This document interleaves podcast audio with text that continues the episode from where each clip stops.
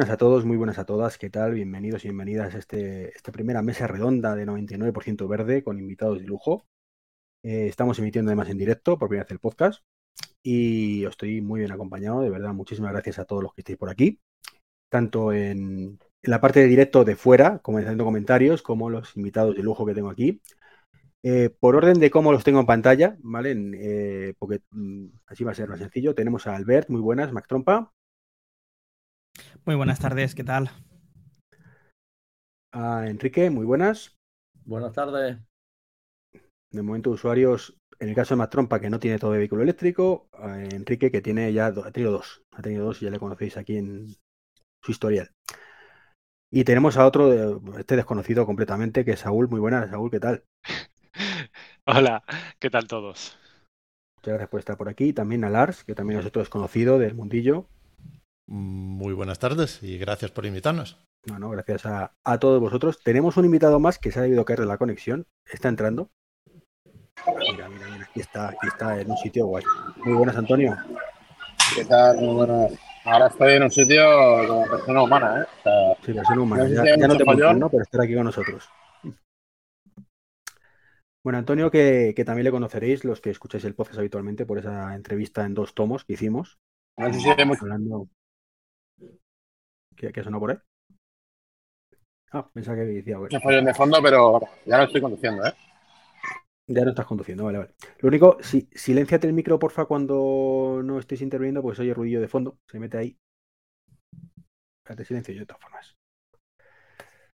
Eh, vale, pues hoy vamos a tratar diferentes temas de actualidad. Eh, no polémicos, a ser posible. La polémica la hemos dejado antes del podcast. Ya le he metido aquí la, la puñita a Saúl. El que quiera saber lo que ha dicho, que, que vea el vídeo.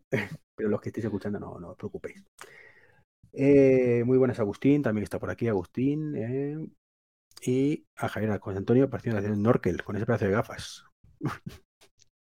está aquí también las pullitas, pullitas, pullitas varias.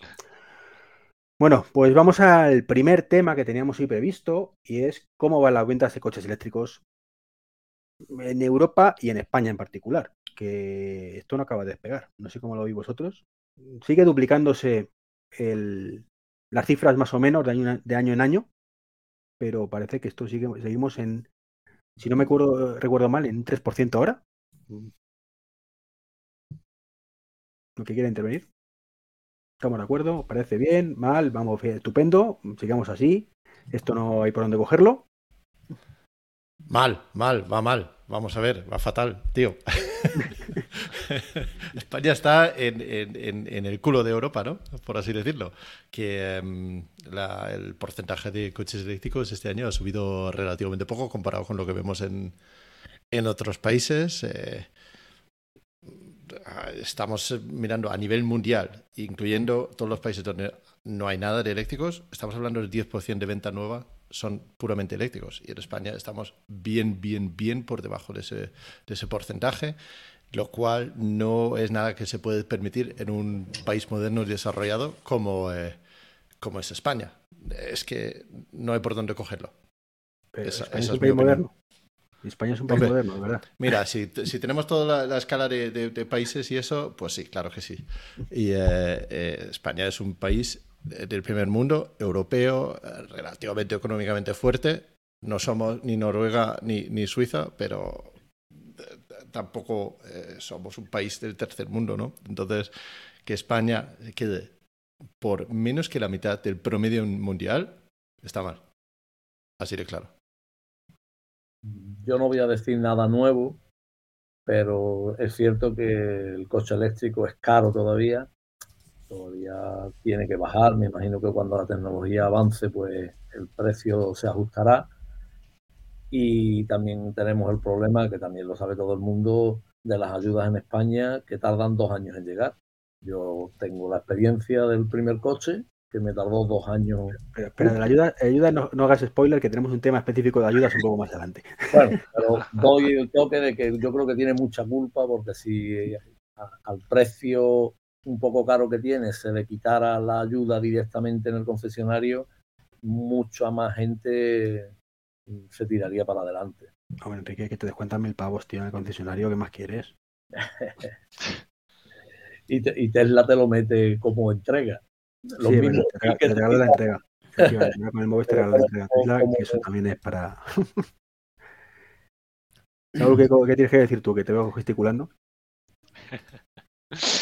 Pues, a ver, esto, esto me recuerda a mi época en la Federación Europea de Transporte y Medio Ambiente, en TIENI, en los años 2019 a 2022, donde yo estuve redactando junto con el equipo de TIENI en España eh, un informe precisamente para hablar de fiscalidad al gobierno, y un informe que presentamos al gobierno.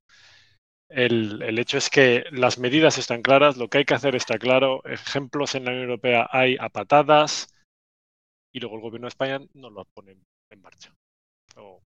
Podemos entrar a valorar el por qué y los cómo, y, pero eh, aquí no hay ninguna fórmula secreta. Ya se sabe cómo funciona esto, cómo se hace despegar, y si no está presente la voluntad política de poner en marcha los mecanismos de ayuda necesarios para que esto despegue, pues obviamente no va a despegar. Es que es así de sencillo. No hay más. Luego, si quieres, en la parte de ayudas podemos hablar de casos concretos y, y hablamos de cifras, pero No, o aquí si hay, una, ¿eh? una clara falta de voluntad política. eh, yo recuerdo, además, hace dos, tres años que salió. Esto además fue el propio gobierno, si no recuerdo mal, que lo dijo, el bulo, de que es que no podían quitar el IVA al coche eléctrico, que era ilegal en Europa. Os sonará a lo mejor, ¿no? Eh, creo que fue hace dos o tres años, o que no podían. O sea que era evidentemente falso. Es un- Da igual, pero si tiene en su mano el descontar la ayuda directamente y no lo hace. Y encima tenemos que pagar luego el IRPF correspondiente.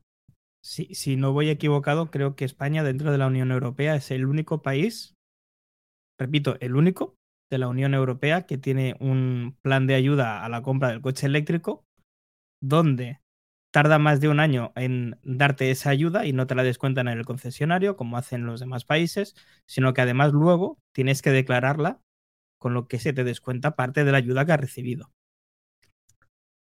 Y Un con- sinsentido, lo mires como lo mires, me da igual el color del gobierno que haya, o sea, es absurdo que eh, una ayuda de ese tipo y que hace que vayas hacia un parque de coches más moderno, eléctrico y eficiente eh, para, para que vaya mejorando todo poco a poco, porque recordemos que el 2035 está aquí casi a la vuelta de la esquina, y, y que tengas esta clase de ayudas es, es irresponsable, como mínimo es irresponsable.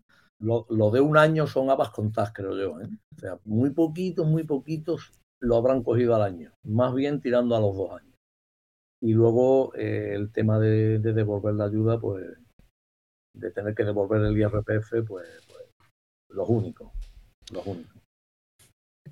El hecho de tardar mucho en dar las ayudas Pero, eh, está ¿eso- fundamentalmente qué mal. Que el plan MOVES no te lo dan al, no te lo dan al momento. No, no. Dos años, ¿eh? dos años he tardado yo y con otra particularidad. no- no- A mí me lo han pagado los dos años.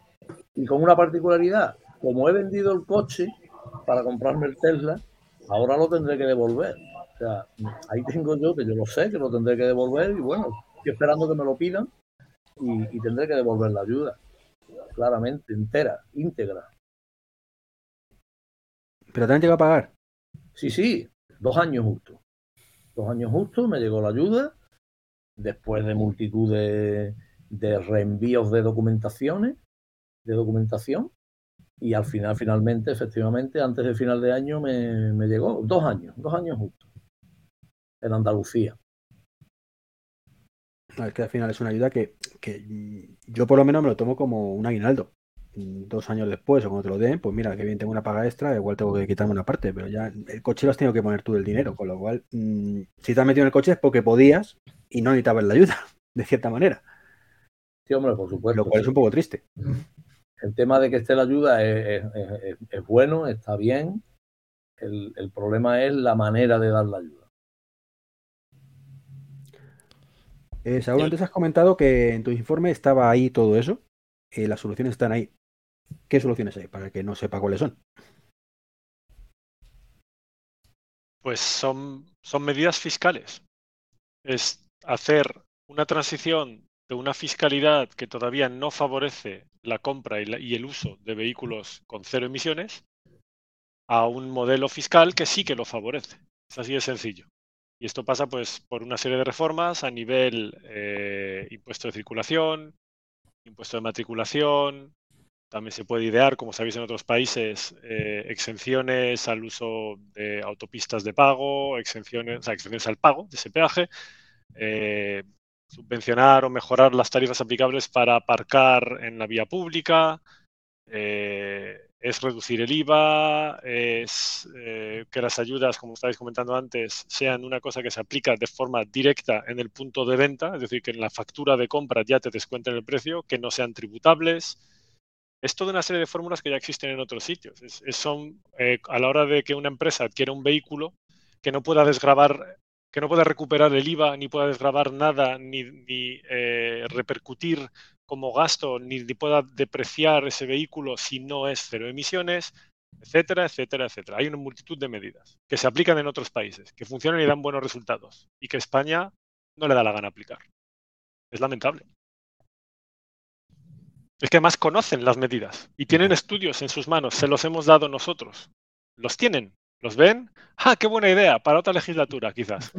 Y no será, y no quiero pensar mal, pero que es que lo hacen así para no darte la ayuda realmente. O sea, de esta manera tú dices, tú te compras el coche y ya. Si por el camino consigo no darte la ayuda, no te la doy y tú ya el coche no lo vas a volver, evidentemente.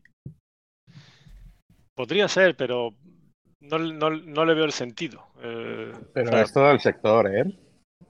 Saúl, es todo el sector, porque yo, yo tengo una empresa, ¿vale? Yo tengo coches de renting, ¿de acuerdo? Entonces, el, yo tengo coches de renting de, de, varios precios o varias gamas, pero en concreto el que, el que utilizo yo, sin entrar en detalles, tiene un valor de compra de este coche que está por encima del, del Y y por debajo del S, ¿vale? Vamos a dejarlo ahí, ¿vale? Entonces, si yo voy a buscar ese coche de renting, eh, no, es, no, es, no, es, eléctrico, ¿eh? es a combustión. Ya soy, ya soy el, el, malo del grupo, ¿eh? pero bueno, perdón. Te, te queremos eh, igual, Antonio, no pasa nada. Ya, ya, ya, pues es una cuestión de trabajo. Yo ahí no puedo. No, eh, decido yo, pues soy el malo. Eh, lo que me refiero es cuando yo voy como empresa a hacer eso, el renting de ese vehículo que te estoy diciendo que tiene un valor superior al del Y y, y más o menos como el del S o por ahí, no sé eh, me cuesta X y en un Tesla me cuesta X multiplicado por 1,8 el renting. Entonces, ese aprovechamiento es un, es un ciclo de negocio de las empresas también, porque eh, el, valor, el valor residual del coche es el mismo, ¿eh? o mayor, el otro. Entonces, el, no interesa el, no interesa el negocio, ¿sabes? Así es. Triste. Eh, por cierto, están preguntando por el chat, mm, por el mundo importante, que hace unos años, pues mm, es cierto, esto, esto pasaba en España sobre todo, que no te hacían el seguro del Tesla. Esto, si no recuerdo mal, los primeros compradores aquí en España lo sufrían, de que te decían que no, no figuraba en, la base de datos y luego le querían cobrar una pasta. Esto ha cambiado bastante. Mm, de hecho, esto enlazo con la siguiente pregunta de, de Javier Pinilla, que cuánto cuesta un, un Tesla, el, el seguro. Eh, el Model 3 no lo sé. Ahora los que tenéis un Model 3 lo, lo podéis comentar. Además tenéis vosotros, eh, hay diferentes Model 3 aquí, con lo cual genial. Eh, yo te puedo decir, Javier, que el precio que me han dado para el Model I, el, el WRD, el básico, son 150 euros más de lo que estoy pagando por el Ionic.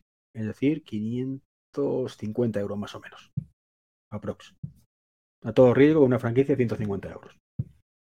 Yo pago por el Model 3 me, cumple ahora en febrero 500 euros con franquicia de 300. Sí es cierto que el año pasado cuando me lo compré, mi compañía que era Direct Seguro directamente no me aseguraba, ni AXA, y, tuve que irme a Zurich, que, era, que es la que en los foros mejor trataba o trata a, lo, a los propietarios de Tesla. Lars o Saúl, los que tenéis también Model 3. Pues yo pago para el, el, performance de 2019, pago, creo que son 640 euros al mes, eh, con 200 euros de franquicia. Al, año, para al, el, al año no asustes. Al, al, año, al año, joder, sí. en Estados Unidos pagan eso. No, ¿eh? es que eh, Lars, Lars, tiene el S-Plate, tiene el sea, ¿eh? el, el, Model 3 Performance, que, que, justamente era uno de los primeros que llegaron aquí a España, y, y eso, 640 creo que pago al año. Y para el Model 3 de gran autonomía de mi mujer creo que pagamos 100 euros menos. 560. mm, también con 200 euros de, de, franquicia. Y es con la mutua madrileña. Antes estábamos con otro, pero nos echaron sin razón y sin dar ni una parte, así que la verdad es que no sé por qué. Eh, Me dais mucha envidia a todos con esas tarifas.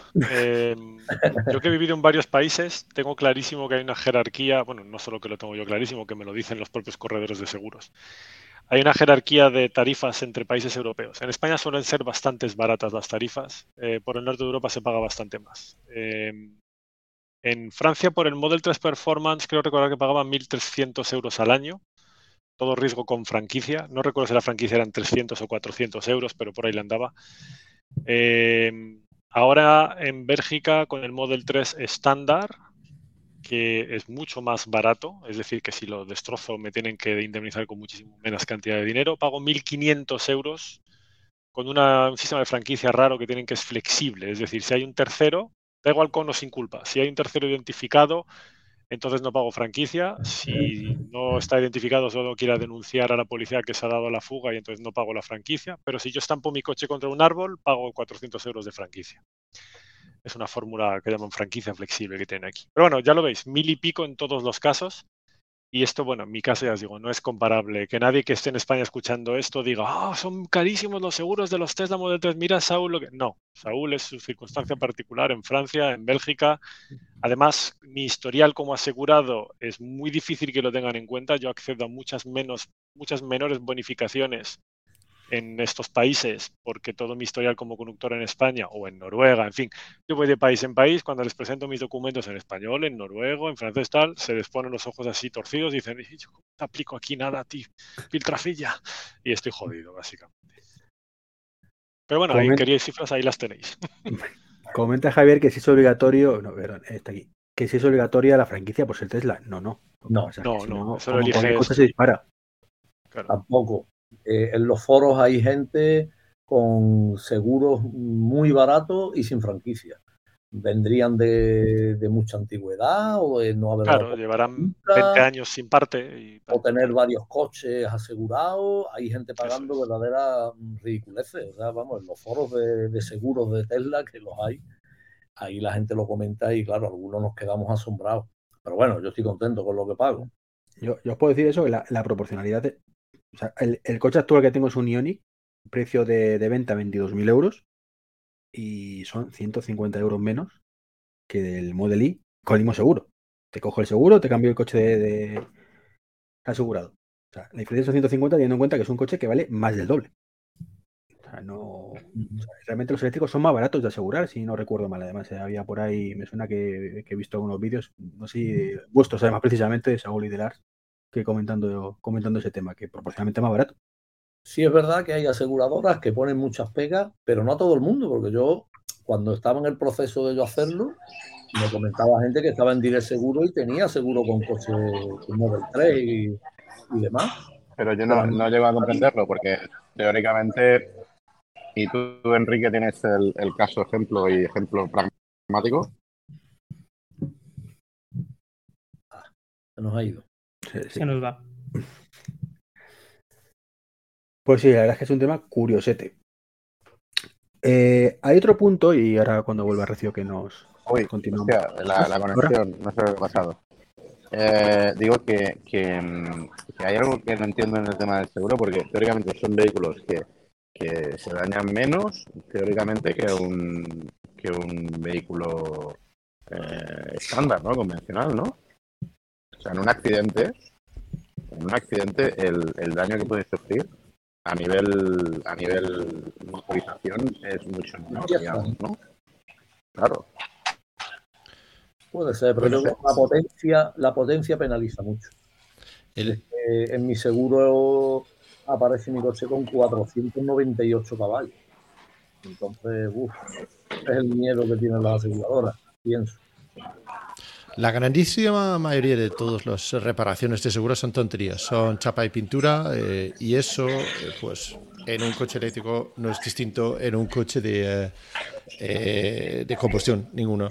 Luego, en caso de que pues, los Teslas en particular tienen partes de aluminio que pueden ser más, más caros de reparar o más complicados de eh, pintar o tienen menos talleres concertados o, eh, donde pueden trabajarlo y eso también puede subirlo un, un, poco el precio en algunas situaciones. Y por supuesto el valor propio del mismo vehículo en caso de siniestro pues para sustituirlo pues también puede ser más alto. Todo eso eh, a mí me llevaría a pensar que serían más, más caros de asegurar junto con la potencia que suelen tener. Pero eh, mi experiencia es que son más baratos eh, de asegurar que sus homólogos en combustión. Yo tenía antes un BMW Serie 3 y eh, me costaba casi el doble de seguro, aunque, a pesar de que el coche era más antiguo. Y, y yo conducía igual, pero vamos. Me, me río por un. Ha, ha, llegado aquí nuestro amigo Pedro Prieto del multiverso. y aquí otro, otro que tal. En fin. Y una pregunta de Raúl, interesante, justo antes. Justo... ¿La puedes volver a poner? Sí, lo voy a poner ahora. Esto, esto es una cosa que, bueno, los que ya tenemos un coche eléctrico lo sabemos, pero a la gente en general que tiene algo de interés, pero todavía no se ha decidido y tal, o no le salen las cuentas, esto es muy importante re recordarlo. Que, que, el precio de compra sigue siendo más alto, a, en fin, según segmentos, ¿no? Ya sabemos que si, si quieres si quieres admitir que el equivalente de un Tesla Model 3 es un BMW Serie 3, hay gente que todavía esto se arranca las venas por tres sitios distintos, pero bueno, al, en fin, si queremos admitir este tipo de equivalencias, ya incluso en el precio de, de adquisición, en el precio de compra, sale ganando el, el, Tesla Model 3. Y esto estoy seguro, no he mirado las tablas de precios actuales, pero estoy seguro que sucede con otros coches también. Pero bueno, hay muchos otros, sobre todo en los coches de segmento B, el tío que se quiere comprar un Opel Corsa se va a ver el Corsa gasolina o diésel y se va a ver el Corsa eléctrico y todavía le soplan 10.000 euros más por el eléctrico. Eso, eso está así, es la lista de precios en concesionario. Entonces, es muy bueno recordar que luego, a lo largo de los siguientes 5 o 7 años, se compensa. Y lo que te gastaste de más para comprar el eléctrico, lo acabas compensando porque el eléctrico te cuesta menos, menos en mantenimientos, menos posiblemente en seguro, estamos viendo, desde luego muchísimo menos en electricidad para moverlo que en gasolina o diésel para mover su equivalente a gasolina o diésel. Y bueno, por ejemplo, Lars en su momento desarrolló un comparador donde me podías meter toda esta serie de variables, cuánto te cuesta el mantenimiento, cuántos kilómetros haces al año, cuánto cuesta el coche comprarlo, los seguros, ta, ta, ta. Y te, te, te das cuenta de que en algunos coches sucede a los tres o cuatro años, en otros tarda siete, pero en todos alcanzas ese punto en el cual, a pesar del desembolso inicial mayor para comprar un eléctrico, a la larga te sale más barato tener un eléctrico que uno de gasolina o diésel. Y no, las baterías no hay que tirarlas después de 40.000 kilómetros para contaminar el fondo del mar o el campo, por cierto. No, que, que Raúl, son seis años. Seis años y mueren. Ah, eran seis, mierda. Ahora es que no años. he pillado las últimas cifras. Sí, sí. A ver, yo, por la alusión del comentario, yo lo que decía no era, no era solo de compra, ¿eh? o sea, estoy totalmente de acuerdo contigo, Saúl, totalmente, ¿eh? pero por alusión al comentario que pre preguntaban, me, me, preguntaba directamente en el comentario de, los costes operativos, el problema es que yo cuando he dicho yo era renting, o sea, yo lo que estaba hablando era un renting, ¿vale? Renting significa que eh, donde yo estoy pagando en el vehículo que os he dicho antes, 880 euros al mes, el Tesla eh, costaba 2.000 y algo euros al mes. O sea, no, es, no, no hablaba de compra, hablaba de renting hacia empresas. ¿eh? No, no lo decía por ti, lo decía por el comentario que puso Raúl en pantalla. Pero de lo del renting, la verdad, eso es una cosa que yo estudié también cuando estaba en, en la Federación Europea de Transporte y Medio Ambiente, porque me dediqué al programa de, de coches de empresa. Y está el tema del valor residual que las empresas de leasing todavía no se atreven a calcular de forma más ajustada, cuando tú mismo señalaste antes, que posiblemente sea incluso mayor al final de los cuatro años de renting pero ese cálculo todavía no lo incorporan las empresas de leasing o renting y entonces te, vienen con un sablazo mensual alucinante eh, durante tus, tres años o cuatro de, de cuotas. Eso es así, estoy, estoy totalmente al corriente. Eh, chicos, una, una, cosa, hemos ya analizado, bueno, analizado, visto por encima, realmente que la venta no va bien y uno de los culpables es el nefasto programa MOVES, en este caso que se llama así MOVES 3, que hay con el gobierno, eh, y otro punto mmm, que suelen decir los, digamos, los haters es el tema de puntos de recarga, que es una realidad, pero no tan terrible, probablemente como, como lo quieren hacer ver. Pero es cierto que en España los puntos de recarga son los que son. Y aquí, bueno, Saúl está en Thunder, que de eso sabe un poquito. Y, y, bueno, todos los que tenéis eléctrico ya eh, circulando, pues sabéis la realidad de todo esto, que no es lo que se dice, pero tampoco es todo lo maravillosa que debería ser. Entonces, ¿cuál es la situación actual de los puntos de recarga en España? A ver, vamos a, a verla. Ya, me lanzo aquí yo primero. Por en esto tienes eh, más conocimiento, además comercial, de las problemáticas Bueno. que hay por ahí, evidentemente. Sí, pero no tanto, porque de España se, equipa, se, se- ocupa el equipo de España. Yo me, yo me ocupo más de Francia y lo que, lo que estamos desarrollando fuera. Pero bueno, a- lo que yo quería decir aquí es que la cosa está mucho mejor de lo que se percibe. Pero, como tú bien has indicado, todavía no está ni bollante ni perfecta y falta mucho camino por recorrer. Pero se está en ello. ¿eh? Ah, Yo solo quería quedar- dejar claro eso, que hay una cuestión de percepción. Las gasolineras llevamos 8, 9, 10 décadas, un siglo de, de desarrollo de toda la infraestructura, todos los talleres, los concesionarios, las gasolineras. Ya el ecosistema del vehículo que funciona a gasolina diésel se conoce de sobra y la gente incluso se repara sus propios coches, cuatro tonterías, sin ir al taller. O sea, ya está todo muy conocido. Y de repente te hablan de algo nuevo y la pregunta es ahí, ¿dónde lo recargo? Pues claro, la gente, aunque pase todos los días delante de un punto de carga, no lo ve no forma parte de su ecosistema de lo que tiene conocimiento y, y cultura, ¿no? Entonces, solo quería destacar eso, que si te paras a mirar, porque nosotros que somos usuarios lo conocemos, te vas a un Electromaps, te vas a cualquier aplicación, una Better Route Planner, etcétera, y te das cuenta de que hay muchos puntos de carga en la mayoría de las rutas. Ahora, no da para cubrir el 100% de las necesidades de... Ok, de acuerdo, al 100% no se llega todavía, pero se está mucho mejor de lo que parece cuando la gente empieza a hablar de esto, o de lo que percibe la gente. Que la, la gente además tiende al, al típico comentario de, claro, pero es que si de pronto todos nos compramos un eléctrico mañana, ¿dónde lo cargo? Claro, ya, Claro. que no es así. Claro. no te vas a comprar todo el mundo mañana. Está clarísimo Incluso-. Perdón. Sí. Incluso, in- Vale. in- incluso si todos mañana compran coches eléctricos, no tenemos todos mañanas com- coches eléctricos. El coche en España tiene de promedio que son 10 años de vida, ¿no? Eh, la, la flota tiene una edad de 10 a 14 años, algo así.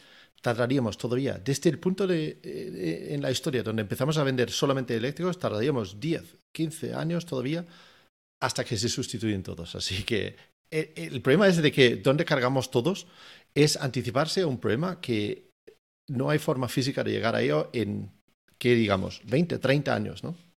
Porque es que es así de lejos. Pero la gente desconfía y eh, yo, yo estoy de acuerdo con lo que dice Saúl. El- la situación de los cargadores, bueno, hay, hay que considerar dos cosas, los cargadores a diario y los cargadores en viajes. Cargadores en viajes, súper solucionado en España, bastante bien. No, no, no veo dónde no puedo ir. de- puedo poner dos puntos aleatorios en España y puedo viajar con casi cualquier eléctrico entre esos dos sin, sin problemas mm, significativos, ¿no?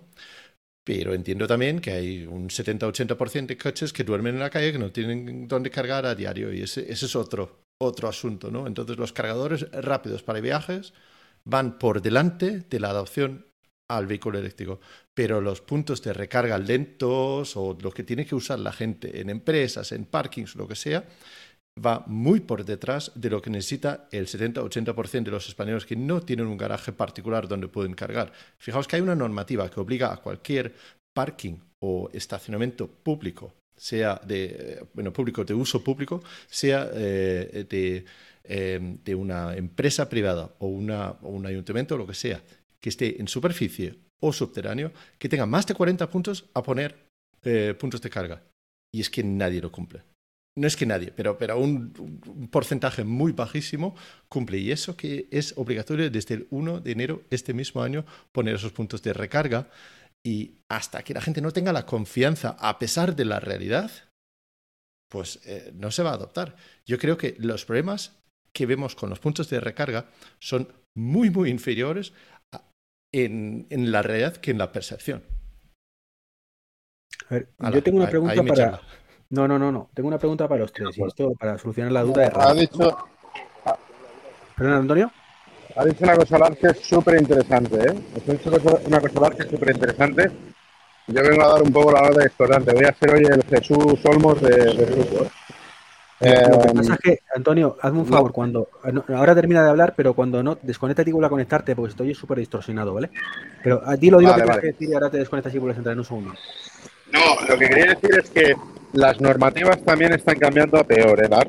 Yo tengo varios proyectos en Barcelona y actualmente en Barcelona la normativa para vehículo de carga acaba de cambiar. Se acaba de cambiar por un tema de bomberos. O sea, los bomberos han sacado una normativa nueva que es de aplicación desde hace un año, que no te dejan poner puntos de carga por encima ni por debajo de la planta baja ni de la menos uno en Barcelona, ¿vale? En cualquier obra que está a puntos de carga. Y aparte están pidiendo sectores de incendio diferenciados, que no se mezclen coches a combustión con coches eléctricos, rociadores de agua para, para eh, protegerlos, corte de, descarga del cargador. O sea, están poniendo toda una serie de trabas porque se están encontrando, y esto es cierto, que cuando se incendia un coche eléctrico están tardando horas o días en apagar ese coche eléctrico, ¿sabes? Entonces, cuidado porque las normativas se están adaptando también a la situación, ¿eh? Lo digo por los puntos de carga que comentabas, ¿eh? Porque yo lo sufro, ¿eh? A diario. No, entiendo que hay una desconexión entre, sobre todo, la legislación nacional y la implementación a nivel local en muchos sitios donde distintos, desde ayuntamientos hasta, hasta comunidades, tienen distintos ámbitos de, para, para dirigir y hacer normativas, ¿no?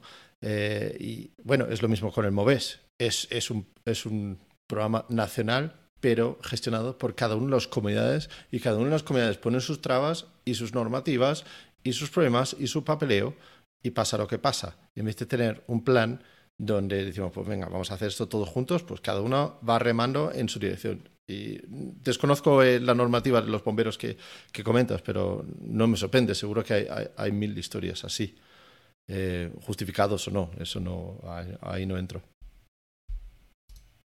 Pero acojona esa normativa, ¿eh? Tal y como le ha dicho Antonio, acojona un poco, ¿eh? Claro, si tienes un parking con dos, o sea, dos niveles y que no puedas poner el de abajo coches eléctricos, ni mezclarlo, ni mezclarlo. Ni mezclarlo. bueno, y de hecho va, va, en contra lo que pide la normativa nacional de, plazas de parking, independientemente de, en qué planta está instalada. Pero bueno, a ver, eh, esas son las dificultades de las administraciones que se pelean entre ellos, ¿no? Curioso. Os quería, os quería preguntar antes. Exacto. Os quería preguntar, eh, para zanjar esa parte, eh, para que veamos que, efectivamente la, situación de las recargas en carretera ahora mismo es la que es, que no es, como hemos dicho, la mejor del planeta, pero desde luego no está tan mal como quieren algunos. Eh, vosotros tres, en este caso que tenéis coche eléctrico, viajáis un montón además, sois un perfil de, usuario que, viaja muchísimo por España. ¿Cuántas veces en vuestra vida os habéis encontrado en plena operación salida mm, tener que esperar un día y medio para cargar vuestro coche, según dicen por ahí también? O, hace la noche o tal. O, simplemente que haya un coche cargando y tenga que esperar un ratito a, que termine. Algo más realista, ya fuera de coña de lo que exageran algunos. Algo tan sencillo como llegar y no poder recargar. A mí no me ha pasado nunca en España y solo me ha pasado una vez en 2016 en Suecia. Y esperé cinco minutos. Esa es mi experiencia. Tuviste que hacer noche casi, ¿no? Por esos 15 minutillos o 5 minutillos. Y me morí de frío tres veces. A mí me ha pasado en tres ocasiones y en las tres ocasiones he esperado menos de dos minutos. Una era en Dinamarca, que estaba yo eh, eh, de viaje y había alquilado un coche eléctrico. Llegué a un supercargador de esos que tenía 25 puntos y había una cola de tres coches, pero debido a la cantidad de puntos de recarga ahí, enseguida circulaba más. Me ha pasado una vez en Nuevos Ministerios, en el centro de Madrid, donde hay que son cuatro o seis supercargadores. hay cuatro. Y, está, sí, cuatro me parece que son. Y está lleno de taxistas y voy de ahí de vez en cuando porque me pilla cerca de, otras actividades que tengo por ahí. Eh, y otra vez era entrar y dos minutos y ya he aparcado. Y me pare, y No, la peor vez era el 25 o 26 de diciembre en operación pues justamente de regreso después de Navidades, donde en Burgos tuve que esperar, creo que son cuatro minutos antes de cargar, así que Creo que, mira, en mi vida he esperado 100 veces más en las gasolineras que en las electrolineras. Yo tampoco se me, se, me va al traste el negocio de montar hotelitos al lado de las electrolineras, tío. Sí. Yo tampoco he tenido que esperar. Llevo dos años con coches eléctricos solamente, 50.000 kilómetros entre los dos coches. Tampoco es una exageración, pero yo soy de, de 8 o 10.000 kilómetros al año toda mi vida. Entonces, llevar con este 30.000 y con el otro 20.000 en un año, para mí ha sido muy exagerado.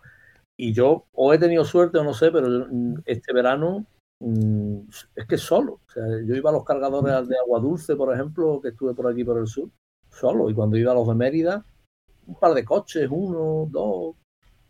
Nunca, nunca he tenido problemas.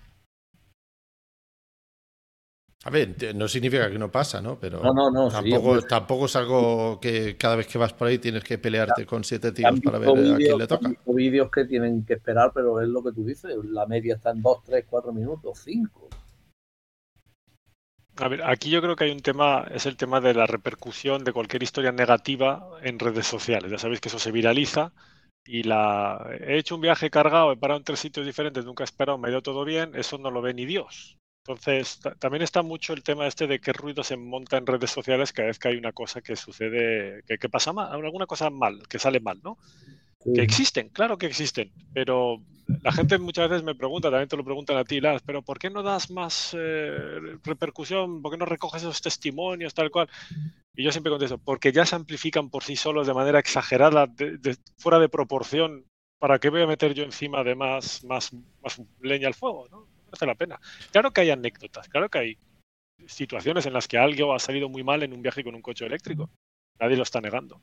Pero no es la norma. Lo que nos, los que intentan creer que, que no se puede, que sistemáticamente te salen mal los viajes, que tienes que abortar y irte de hotel y te joden la vida. No, no, eso no es la realidad en 99% de las ocasiones. No es así. También yo, yo, yo tengo un poco cuidado en eso de ser el, el proxy, el quejador por proxy, ¿no?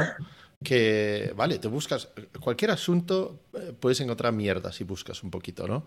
Y claro que hay problemas, y claro que hay colas, y claro que hay Teslas que se caen a piezas, y claro que hay fuegos y, todo. Obviamente lo hay. Todo, todo, en cualquier asunto hay cosas malas. Y cuando eres un poco divulgador de información, te llegan todos por triplicado. Y yo eh, tengo mucho cuidado en difundir cosas que, mira este vídeo, yo qué sé de dónde viene el vídeo. Y para investigar un poco el origen y por qué y qué ha pasado realmente, me tiro horas y días para, antes de dar una noticia. Y cada una que me manda, pues mira, se le ha caído el volante al Model Y mientras estaba conduciendo. Eso, eso da vueltas por Twitter estos días. Yo qué sé, yo qué sé quién es, yo qué sé qué ha pasado, yo qué sé cómo, etcétera. Ya hay gente que se dedica a difundir las cosas malas.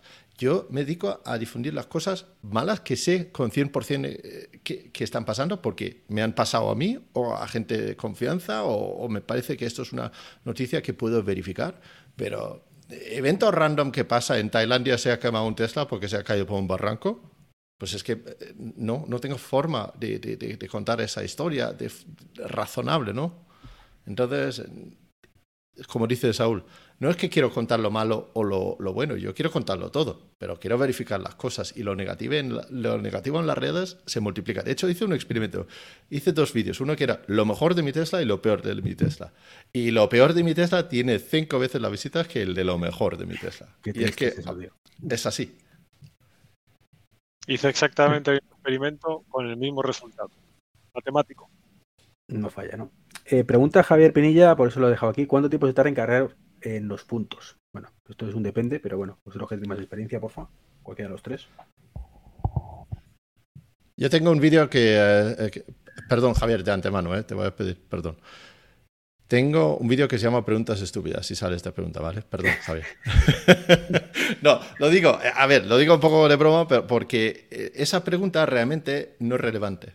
Es como decir, ¿cuánto cuesta sustituir la batería? Yo qué sé, porque no, lo- no, está en mi plan este hacerlo. ¿Cuánto tiempo se tarda en cargar completo en los puntos? Es que no cargo en completo en los puntos. Si estoy de viaje, cargo lo necesario para llegar al siguiente punto o para planificar mi viaje para que termine el viaje con una cantidad de energía suficiente para hacer la vida después de terminar. Entonces, yo creo que la... Bueno, una vez en Burgos cargué hasta 100% porque me encontré con Saúl y quedamos a comer, pero no era por necesidad del coche, era por... por- por Y yo llegué tieso. ¿te acuerdas? Sí, me acuerdo, era, era un buen día ese. Pero, a ver, eh, ¿cuánto tiempo se tarda? Yo creo que desde 0 hasta 100 tardo una hora aproximadamente, pero desde 0 hasta 80 tardo media hora. Entonces, de 80 a 100 es perder el tiempo si es que no tengo otra cosa que hacer. Lo Mira, mucho más la- fácil es que con 80 salgo y, y- y ya me busco el siguiente cargador. la semana pasada hice yo Madrid-Huelva, bueno, Huelva-Madrid, luego Madrid-Huelva, salí de Madrid al 100% y paré en Mérida, no llegó a 30 minutos y pasando por Sevilla, paré a recoger gente en Sevilla y llegué a Huelva con un 12%. Y no llegó... Un segundo que, que, Antonio se tiene que ir, ¿vale? Vamos a despedir un segundito. Antonio, muchísimas gracias por, por haber estado, sé que tenías un compromiso ahora. Ya, ya me sabe mal, poderes con la mala conexión y los problemas de oído, ¿eh? Me sabe muy mal, pero os compensaré de alguna manera, comprando un Tesla o algo así, ¿vale? Saludos. Eh, Grande. bueno, Un. Javier, antes, antes de que lo digo por otro gente dice, Javier, una pregunto más. Sí, sí, puedes preguntar porque además la- lo de las, la pregunta estúpida ha sido en plan de- un poco en plan de coña. O sea, no es ni mucho una pregunta estúpida, sino es una pregunta muy recurrente además que, que conviene aclarar precisamente lo que está diciendo, ¿no? Que realmente es que es muy raro que cargue el 0 a 100. O sea, muy, muy, muy, muy raro. ¿Qué está Claro, yo diciendo supongo que Pedro? los- las, las personas que tengan el, el enchufe en su casa, en su garaje, lo normal es que salgan cada día con el 100% de la carga, porque lo pondrán por la noche, se irán a dormir y al día siguiente pues tendrán la carga completa hecha. Pero cuando te encuentras de viaje, y ahí los expertos sois vosotros tres, eh, dentro de poco vosotros cuatro, mm, perdón, con cariño, cabrones, eh, es hacer eso, la carga rápida hasta el 80% y a partir del 80% pues es lo que decía un poquito Lar, ¿no? Si no tienes nada mejor que hacer en tu vida, pues alargas el café o alargas la comida, si no coges te vas y haces kilómetros para llegar lo antes posible a tu domicilio o al destino. Eh, yo lo veo así. Normalmente el coche te espera a ti a que tú desayunes, almuerces o meriendes. En mi caso, siempre, no falla. El coche es el que, el que, el que te está esperando. Y, y que tienes que salir. Bueno, no- yo no lo he hecho nunca porque nunca me he encontrado problemas de, de- en los cargadores, pero tienes que salir corriendo para que no te cobren la tarifa de, de, no, de no carga. Comenta Jabalins que el problema es el desconocimiento en estos casos. El miedo que te da lo desconocido, como bueno, GLP ya no es tanto problema, pero Sí. no Gol, sino GLP que, comenta después, pero sí es cierto que, bueno, con un hidrógeno tienes que temblar de verdad. Así que España, olvídate. Esto del desconocimiento es muy cierto. Yo tengo una anécdota aquí. Hace un par de semanas vi en un punto de carga aquí en Bruselas a una señora que había aparcado con un mini, un mini eléctrico, no el híbrido enchufable, el eléctrico, y que estaba agobiada, no sabía cómo se activaba el punto de carga. eh, entonces, pues me acerqué a intentar ayudarla, ¿no? Y resulta que descubro que eh, cuando el, coche era alquilado, descubro que tenía que ir a no sé qué pueblo a ciento y pico, cerca de 200 kilómetros de, de Bruselas, y que, claro, había empezado a conducir su coche, que le habían entregado con la batería al 100% y cuyo, cuya estimación de autonomía en pantalla decía 300 y pico kilómetros, pero en cuanto recorrió 10-15 kilómetros y empezó a atizarle, la autonomía estimada le indicaba que solo 200, o no sé qué. Entonces entró en pánico y, oh, tengo que cargar que no llego. Y cuando me lo cuenta, hombre, claro, a ver, te entiendo. O sea, aquí hay, esto es nuevo, la vez que coges un eléctrico y tal. Entonces ya le expliqué cómo estima la autonomía, que si levanta el pie, pues le va a subir la autonomía, que tal, en fin, todo eso. Y le- básicamente le estuve explicando y demostrando que no necesita para nada cargar, o sea, tenía 90% de batería. Pero la- había entrado en pánica por esto del display en pantalla que le decía que, había bajado la autonomía estrepitosamente. 100 kilómetros había perdido en 10. Y entonces dice, hostia, pues dentro de otros 20 kilómetros me quedo tirada. Y dije, no, no funciona así. Y, ese es el principal problema que hay a día de hoy. Eh, muchos vendedores en, los concesionarios lo que quieren es cumplir con sus objetivos y si le han puesto como objetivo que te vender un eléctrico, te va a decir que lo puedes cargar en, en, vamos, en un supercharger de Tesla, cerrado o abierto, donde haga falta. Te va a decir lo que sea necesario para venderte el coche. No todos los comerciales son así, pero lamentablemente siguen llegando Pero tropecientos Saúl, mil muchas de veces casos. desconocimiento del propio comer- comercial, ya te digo. Yo cuando También. estuve viendo el Ionic, eh, que a ver, que yo sabía las cifras, pero eh, el pobre hombre se me lió y, y- y me dijo que la autonomía en ciclo mixto era de ciudad. Me dijo que era casi 600 kilómetros en, en- en- en mixto, cuando en mixto son 400 el Ionic. Claro, es lo que digo siempre, si yo no lo sé y me compro el coche, Claro. pues me podemos quedar mucho. Que esa es la historia. Sí, sí, sí. Comenta Francisco Ese es un Javier. mundo diferente y complicado para la gente que, que se inicia. Eh, hace falta mucha información, está claro. Comentaba ¿puedo- Francisco. Ah, sí, perdón, Lars. No, solamente una cosa de lo que he dicho antes. Eh, yo sí que espero a veces al coche, eh, que tampoco es tan rosa, porque a, a veces, si viajo solo y, y voy por, pues por negocio, no, no, sabes, no, voy y, y- y mi objetivo es llegar y hacer una cosa y entonces a veces espero, pero espero cinco minutos, espero diez minutos. No estoy ahí diciendo, Buah, llego una hora tarde. Ah, pero sí, como, como viajero individual y yo a veces le piso un poquito y a veces incluso un poquito más de lo legal. ¿Quién? No, no se grabará esto, ¿no? Y eh, Pero lo haces en Alemania. No pasa nada. lo- en- eso es. En eso Alemania, es. en Alemania. ¿Tú también claro. tienes un primo, Lars? Hostia, Eso, bueno. ese, eh, sí, sí. Y eh, sí, a veces espero un poquito por las cargas en los coches. A ver, sí, no es perfecto. No es que voy y, me- y ahí tengo el coche, va, siempre y tomo un café y ya está. Pero en general es así. Es como lo de las esperas en, cuando llegas y está lleno. Sí, de vez en cuando tengo que esperar un poquito. Pero bueno, solamente quería decir eso, porque si no, solamente contamos lo rosa, ¿no? Te sentías culpable, eh, te sentías Sí, culpable. sí, sí, sí. sí. Hay, que, hay que meter un poco de hate. ¿qué? que comentaba Fra- Francisco Javier que en los parkings, sobre todo el tema de normativa y demás, que hay, que hay otro problema, es verdad, que no, no caemos muchas veces, que es que, claro, la- las, los puntos de recarga, por suerte por desgracia, se activan muchas veces con una aplicación móvil y como no tengas cobertura, no lo activas. Y en la menos uno ya muchas veces no tienes cobertura, entonces la menos dos ni te cuento. ¿no? Ahí si Eso- tienes un, eh, si, si es, si es tu propio parking, lo puedes perfectamente instalar ahí sin, eh, sin cobertura ninguno y si necesitas tener algo de seguridad, pues puedes, eh, hay cargadores por 500 euros que incluyen una tarjeta RFID para que solamente tú lo puedes activar. Hay eh, el Polycharger, por ejemplo, con código. Hay eh, el V2C, que es otra marca española, que lo activas por Bluetooth con tu móvil ahí. Hay soluciones para eso. eh, no, No, creo, necesitan... creo hablar que en este caso se refiere a los públicos. A los Sí, si se refiere a los lo- parking públicos. Sí, a ver, eh, si es un, eh, un parking público relativamente grande, pues te bajas un cable RJ45 y metes una, eh, un, un router ahí abajo si hace falta. Tampoco es, es el mayor problema, ¿no? ¿Sabes? Hay, hay soluciones técnicas que, que no son los más complejos del mundo y eso se puede hacer, diría yo. Digamos que Pero no es eso que nos no, no- tenemos que usar como, como excusa para seguir contaminando, digo yo. Claro, claro, no, eso está claro. Pero sí que es verdad, Lars, que este, yo, yo sí que estado en un caso de esos. Parking, creo que era en Madrid, un Empark de estos, Sí. eh, donde pues intenté, intenté activarlo, pero no, no- yo no tenía cobertura. Y, y de hecho me llamó la atención, era un problema, andaba con el móvil francés, era un problema de que no pillaba bien la cobertura la tarjeta con el roaming y tal, porque otras veces había cargado en ese mismo parking con cobertura y sin ningún problema. Oye, que simplemente fue cuestión de, pues vale, ¿qué número de cargadores es este? El 3428, vale, subo a la calle. 3428, activar. A ver, carga iniciada con éxito. Perfecto, ya está. Tampoco, o sea, Pero, tampoco hay que buscar Sa- complicaciones donde no las hay. Pero estarás de acuerdo de que eso de que cada eh, sistema tiene su propia app también es algo engorroso, Es- sobre sí. todo si viajas internacionalmente. Mira, te, te- os voy a contar una anécdota que siempre queda bien. Eh, estuve el otro día, bueno, el otro día, hace unos meses, en el supercargador de, eh, de Tesla aquí en Madrid, cuando no estaba todavía abierto a- al público. Y viene un americano que le habían enchufado un BMW i3 de coche de alquiler. El tío no hablaba español. Tenía prisa, tenía una reunión a, a 150 kilómetros, el coche no llegaba, casi no tenía batería y él estaba ahí y, y- y no hubo forma para explicarle qué aplicación tenía que descargarse para ir a la gasolinera de al lado, donde tenía uno de, yo qué sé, qué operador tenían. Eh, la aplicación solamente estaría disponible en el App Store en España, por lo tanto él no lo podía acceder. Mil problemas así. Al final, mira, tío, devuelve el eléctrico y vete a por una gasolina porque es, es demasiado complicado, no, no había forma, ¿no?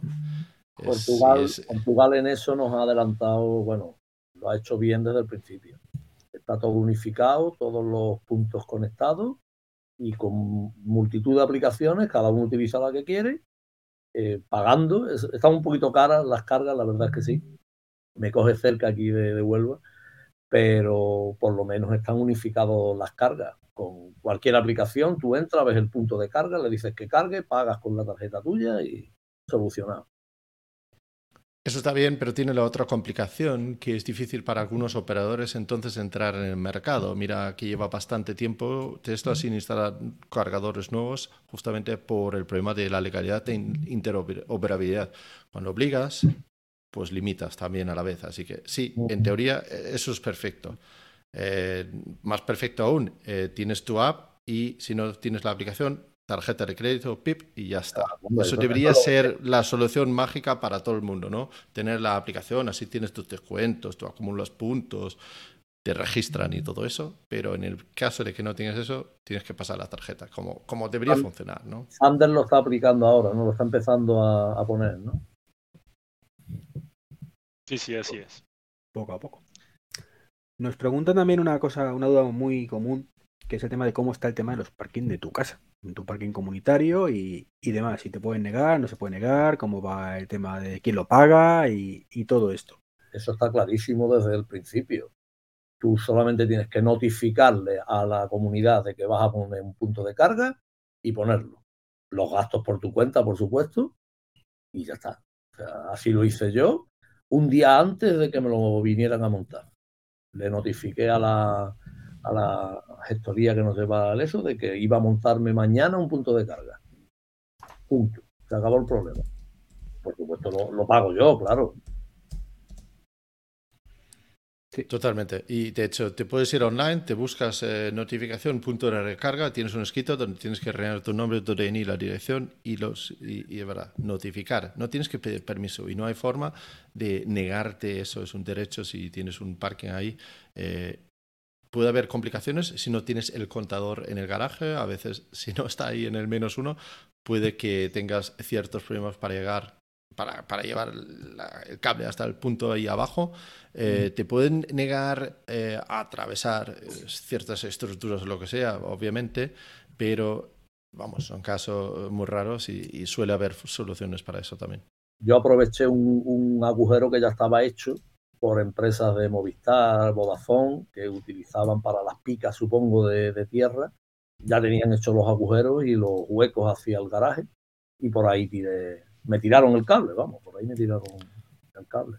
De hecho, yo animaría a cualquiera que se va a instalar una en un parking comunitario que haga ese escrito, que notifique y que a la vez aproveche para abrir un poco un diálogo a ver si quieren hacer una preinstalación para los demás vecinos, porque se puede ahorrar mucho dinero si no tienes que abrir la pared cada vez que un vecino en los siguientes 10 años vayan a cambiar a un coche eléctrico y quizás hay algunos que sí que les puede interesar. Mira, yo en la última reunión de la comunidad lo dije, Lars hace escasamente dos semanas. Dije, oye, mmm, ¿Y sigues digo, vivo? Date, date, por notificado de que voy a montar, poner un punto de recarga. Me dijo que no, que tenía que hacer lo que el documento, que por cierto no se lo mandó todavía, porque no lo he instalado. ¿vale? Y dije, bueno, y a lo mejor no sería mala idea, llámame loco, que dado que esto cada vez seremos más, ahora somos dos o cuatro, pero dentro de cinco años, pues a lo mejor somos un 10% de garaje y dentro de 25 seremos todos, ¿no? Eh, hacer una preinstalación. Respuesta, no, no, no, esto del coche eléctrico, a saber dónde va, que era muy bonito, pero espérate, no va a pagar la comunidad un gasto de esto para cuatro, ya veremos. Pues digo, bueno, a me da igual, yo voy a tirar el cable por donde no brote y a tomar por saco, ¿no? Pero... ¿Y no te dijo Iván, este señor, que era fan de, de Prieto y que lo que dijera él era verdad? ¿Y que qué hacías con 500 kilos de batería en el, en el parking? Sí, que podía hundir el parking, a lo mejor. No, no te metas con ese hombre, que es la única verdad que dijo, que, que la batería pesa 500 kilos. Sí, la verdad es que, por, por cierto, hablando de polémica, yo quería evitarlo, pero me han preguntado por No puedes, no puedes evitar esto. Eh, lo, quería, lo, lo, quería evitar, pero bueno. Dice Javier Pinilla que quiere meter un poquito de leña. ¿Qué, qué, qué opinamos básicamente de, del amigo Gaitán, que, que, se quedó de Madrid a Valencia yendo a 120, 130 menos 3 grados? Pues yo la semana pasada fui de Huelva a Madrid a 0, 1 grado 2, toda la sierra de Huelva, Cáceres y demás, y llegué a, al cargador de Mérida prácticamente igual que siempre, quizás un 2-3% menos, pero nada, nada importante. Yo antes de grabar le he hecho la pregunta a Saúl que estuvo en Noruega y que debió pasarlo fatal eh, con una autonomía de, de, vamos, de, de, 500 metros, ¿no? Porque en Noruega creo que menos 3 es en verano. Yo, eh, de, este asunto, tengo que decir una cosa. Aquí yo siempre me refiero a lo, de, a, a lo de la ausencia de datos. A mí si me cuentas una anécdota, salí de viaje, no te dice ni con cuánta batería, ni, ni te dice el consumo del coche en, esa, en ese tramo, no dice nada. Y llegué solo con cinco minutos, mira tal cual. Esas son, para mí son anécdotas y no tienen ningún valor más que el de una anécdota. Si quieres comunicar de manera seria, da todos los datos y toda la información completa. Con qué estado de carga saliste, con qué estado de carga llegaste, cuánto ha sido el consumo medio durante no sé durante la distancia que has recorrido. Y ahí valoramos. Mientras no tenga todo eso, yo paso de valorar. Cada uno sabrá por qué publica lo que publica y de la forma en que lo publica. Lo que yo sí puedo decir, y de hecho luego me puse a buscar en mi canal de YouTube porque me hizo, me llamó la atención esto de, esto que esta afirmación que hizo de esto no os lo cuenta nadie. Y yo que me quedé pensando, digo, pues yo he hablado por lo menos dos veces de este tema de cómo sube el consumo de un coche eléctrico en invierno. Y me puse a buscar. No solo no es el primero y el único que ha hablado de ello, sino que yo publiqué ya hace siete años en Noruega un vídeo con mi Tesla Model S explicando las consecuencias del frío extremo en la batería de un coche eléctrico como mi Tesla Model S, hablando de la merma de autonomía en la práctica, etcétera, dando cifras y datos, y luego volví a repetirlo, y de esto Lars se acuerda, cuando una vez llegué a Burgos tras recorrer como unos 5 o 10 kilómetros con... Mírale cómo se descojona el cabrón. Lars se ríe porque él vio la cara de mi mujer cuando bajamos del coche. Claro, eso bueno, no lo vimos en el vídeo. Durante, durante, la, durante la comida me habló más a mí que a Saúl. y, y, no nos conocíamos. Así que... sí, sí. A Miriam le estresa mucho lo de llegar con menos de 10% y yo todavía con un 2% de estimación digo, llegamos sin problema. Claro, ese día era mi primer viaje en invierno con el Model 3 Performance sin bomba de calor. Dije, llegamos, llegamos sin problema. Cuando llegando a Burgos por el Pancorvo, eso pegó un bajón de autonomía, dije, mm, la he cagado. Y de repente voy detrás de un camión. Yo no dije nada, ¿eh? Voy detrás del camión. Y de repente a Miriam levanta la, estaba leyendo ¿no? el móvil, no sé qué hacía. Mira el camión, me mira a mí y dice, ya la has cagado, ¿no? Pero bueno, eh, y ahí publicé un vídeo explicando, mira, me ha pasado todo esto, estime mal, me saltó un cargador adrede, me pude parar, el coche me pedía parar en Vitoria, dije, ni puta idea, este, voy a continuar que yo llego. Yo llego 10 kilómetros indicando 0% la batería. Pero llegué, al final tuve razón yo. Y aún así te la juegas en el último vídeo, ¿no? dice, voy a ver cuánto tengo de backup. Sí, pero bueno, insisto, eh, cuidado con eso, porque hoy te salen 20 kilómetros de más, pero lo vuelves a repetir después y te salen solo 3 y te quedas tirado. Hay que tener cuidado. ¿eh? Esto es lo que comentan en los comentarios, básicamente, que, a ver, la, afirmación en sí no tiene mucho sentido, evidentemente, a poco que, que conozcas de qué va el tema, y desde luego, evidentemente, o hay algún dato mal, o tiene un problema su coche, que puede ocurrir también, evidentemente, ¿no? Pero También no es puede ser. Ha subido otro vídeo que igual no lo habéis visto porque ha sido cinco minutos antes de empezar ahora, ah, no. donde dice que ah. salió con 95% de batería y llegó con 5 eh, después de esos 100, creo que son 155 kilómetros. Y fue a 110 menos un par de pisotones, ¿no? Bueno, a 120 dice hasta 130, quizás un pisotón hasta 135, algo así. A ver, es, eh, me parece un consumo muy elevado y eh, Qué complicado de, de, creer eso, no sé. Habría que ver los datos, pero bueno. Si, si, de verdad piensa que su coche tiene un problema, que lo lleva a Tesla. Hay una, unas condiciones de garantía muy específicas y le hacen un test y, en fin, y ya tendrá para muchos más vídeos. ¿Yo qué quieres que te diga? No sé, es muy raro. Complicado gastar 90% de la batería en 155 kilómetros, pero bueno, eh, ahí queda hasta que otra persona haga la misma ruta y lo enseñe y ya está. Pues nada, dicho queda, soluciona la duda de, todo el mundo respecto a esto. Que digo, yo lo había preguntado sobre al principio en plan de coña un poco, pero bueno, al final tiene que salir, evidentemente. Bueno, y uno de los grandes problemas que tenemos con los puntos de recarga, una vez más, es la burocracia. Eso impide, sobre todo en, carreteras. Mm, ¿Qué solución hay? ¿Se está solucionando algo? ¿Estamos igual que hace cinco años? Que yo me acuerdo de vídeos de, Dani cuando empezó el tema de, bueno, en ese momento Easy Charger, que estaba desesperado el hombre diciendo es que tenemos no sé cuántos puntos pendientes de autorización y es que parece que no hacemos nada y bueno. Contarnos. Saúl, Saúl. Saúl, es tu tema, venga, a quejarse, vamos.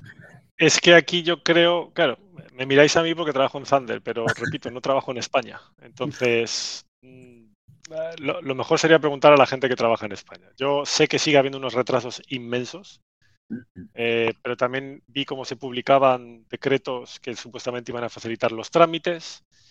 Eh, ya os digo, no, no, la verdad es que no puedo pronunciarme respecto a la situación en España. Pues, pues ahora manda un sigue siendo muy lento, sigue siendo manda, mucho manda más un WhatsApp a Daniel que se conecte en un momento y ya está. y me, no temo, me, me, temo, que tiene ya menos de un minuto disponible diario para dedicarse a otra cosa que no sea currar, no para el hombre. Joder, joder. Pero bueno. Yo, yo me imagino que esto de la electrificación y de los puntos y demás me da la sensación de que puede ser eh, el síndrome de la fibra en España. Es decir, hubo un momento donde no había fibra en el, vamos a decir, 90% de los sitios, si no fueran Madrid o Barcelona, y en muy poquito tiempo se agujereó media España, por no decir el 90% de la España que no tenía fibra, y eh, España ya tiene fibra. Inclusive llega a sitios donde a mí realmente me sorprende que llegue la fibra. Pueblos realmente remotos y pueblos donde, Dios mío, no tienen quizá un, cajero automático, pero tienen fibra para poderse conectar a Internet. Entonces me da la sensación de que eh, los puntos de electrificación van a va a pasar lo mismo, que en muy poquito tiempo vamos a ver florecer un montón de sitios. Esto lo hablábamos en el anterior podcast, eh, Iván y yo, y me sorprendió ver que en cuestión de cuatro o cinco años de haber pasado a, uno o dos puntos de recarga en mi ciudad, en Tarragona, hemos pasado a más de 40 en un radio muy pequeñito. ¿Qué quiero decir con esto? Que son cosas que no nos vamos a dar cuenta, que simplemente van a aparecer ahí y que cuando tengamos la necesidad de utilizarla, nuestro GPS del coche nos dirá, puedes recargar aquí. O en la aplicación de turno te dirán, tienes un punto libre allá. Y dirás, pues está a un minuto de mi casa. Y lo tendremos medio solucionado, por no decir solucionado del todo. Pero que van a ser obras invisibles. Lo único que veremos es, uy, ¿qué están haciendo aquí? Ah, pues mira, un punto de recarga nuevo. Y ya está, no le vamos a dar más importancia.